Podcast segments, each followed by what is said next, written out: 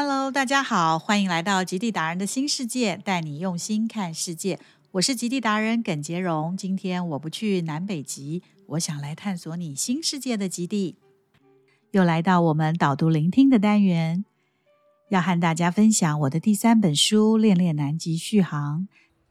今天就让我们一起造访旅人的梦幻天堂。旅人的梦幻天堂。神经语言学的新描法，即是当我们需要的时候，以一个熟悉的动作改变我们的身心状态。当你听到某一首音乐时，是否会想起难忘的回忆？当你看到某一个广告词，是否会想起当时的记忆？出太阳时，心情就跟着好转；雨天时，心情就莫名的低落。每天的生活充斥着新描动作。潜意识下改变我们的身心状态，心锚就像是在内心深处抛下了船锚，让心定下，随时启动开关，调整到理想中的自己。此刻，海上的颠簸已经完全抛得无影无踪了，幸福像是可以打包成满满的记忆体，承载着你走过往后人生的每一个平淡，亦或是低潮。进入南极的第一站，通常从南雪特兰群岛开始。这里大约涵盖了将近二十座大小岛屿，群岛中包括活火山、海豹、企鹅等丰富的自然生态，让此处成为南极旅人们的梦幻天堂。随着全球环保生态意识与气候变迁议题的逐步升高，目前南雪特兰群岛的许多地区。都已经被列为保护区，严格禁止观光客参观。不过，群岛中仍有许多地区是旅人们的天堂，例如帽带企鹅居住的半月岛、绅士企鹅居住的格林威治岛上的洋基港，还有位于利文斯顿岛、拥有丰富野生动物的汉纳角。这里有象鼻海豹、不同种的企鹅以及筑巢的大海燕等。另外，还有属于火山岛地形的企鹅岛和奇幻岛。企鹅岛为帽带企鹅和爱德林企鹅的栖息地和海燕的筑巢处，有时还可登上火山锥观赏奇景。而奇幻岛的地热温泉的奇特地貌更是堪称一绝，而野生动物之丰富，总是让旅客惊喜连连。欢呼声和相机的快门声不绝于耳。除了自然生态之外，南雪特兰群岛同时也是许多国家设置重要科学站的据点。因为这里接近南美大陆，有较为暖和的气候，科学站如雨后春笋般的在这里矗立。虽然旅程走到这里，整段南极之旅才到一半，但我的心已经被填满，难以呼吸。不会再望着地平线的尽头探问，那里还有什么？因为眼中容纳的一切，都因以往未曾得见而惊艳、惊叹、惊奇。丰富的画面深植脑海，不断交错储藏存档，成为一个个梦幻的记忆。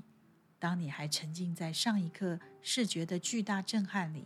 下一秒又立刻掉入另一个震撼的童话美景中，每一出在眼前上演的童话故事都完全无法预料。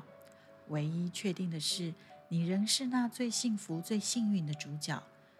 随着移动的双脚，不断的在不同的童话美景间，如同孩子一般，用最单纯、最初始的快乐语调，一再发出“哇哦，哇哦，哇哦”的赞叹。此刻。海上的颠簸已经完全抛得无影无踪了，幸福像是可以打包成满满的记忆体，承载着你走过往后人生的每一个平淡亦或低潮，让你惊喜，也教你谦卑。英国剧作家威廉·莎士比亚曾说：“虚空之气发声最响。”观看人生风景，真正有才学的人。都是谦虚内敛的，倒是有些没什么本事却自认为很有才华的人，反而处处张扬自己有多了不起。有时想想，南极真的像伟大又聪明的老师，懂得同时用教鞭和糖果交替教导我们这些已经在外面世界变得僵固或自大的小孩。然后在旅程结束的时候，带着一个从身体到心灵全然崭新的自己，以返原本的世界。除了一张张佳作之外，或许这才是南极送给我们最珍贵的礼物。随着一次又一次的前进南极，每次的感受和感动都不同。南极旅行和到世界其他地方旅行很不一样，除了景色之外，行程也大不相同。大自然是这片雪白世界的唯一主宰，唯有它能决定我们登陆小岛的计划是否可行。或者何时会出现令你惊叹连连的绝色美景？南极是个不仅让人的眼睛、头脑焕然一新的旅程，更能让人的心灵得到莫大的洗涤和沉淀。它教会我们什么是惊喜，也教会我们什么是谦卑，什么是听老天爷安排。无论你再有钱、有权、有道理，这些在现实社会都行得通的要素。到了这里，也都只能放下。如果你还保持着想按原本世界的规则运行与计划的僵固心理，南极将会好好的用挫折来修理你。但如果你懂得调试，以宽广、有弹性且谦卑的心灵来亲近它，他也会用难得一遇的绝美际遇来回报你。有时想想，南极真像是一个伟大又聪明的老师。懂得同时用教鞭和糖果交替教导我们这些已经在外面世界变得僵固或自大的小孩，然后在旅程结束的时候，带着一个从身体到心灵全然崭新的自己，回返原本的世界。除了一张张佳作之外，或许这才是南极送给我最珍贵的礼物。登陆失败，虽然已是仕途老马。但我还清楚记得生平第一次登陆南极第一站阿契欧岛时的经验。摄氏零到五度的真实触感，其实并不算太冷，但是脾气暴躁又莫名难测的风才让人感到可怕。这一阵阵刮起的强风，让周围的温度比实际上还要冷上一些。天气干燥而晴朗，旅程依然进行着。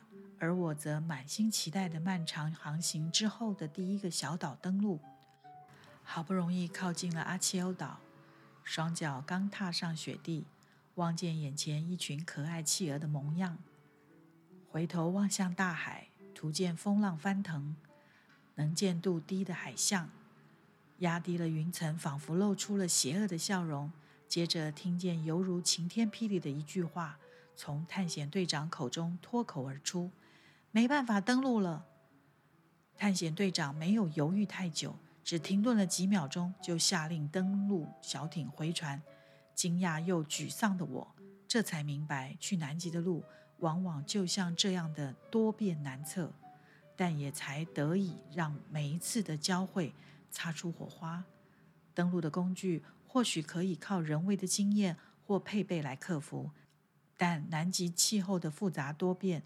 与诡秘难测，却是任谁都无法拍胸脯保证每一个预定的登陆计划绝对会成功。别忘了，下回和我一起惊艳可遇而不可求的惊喜。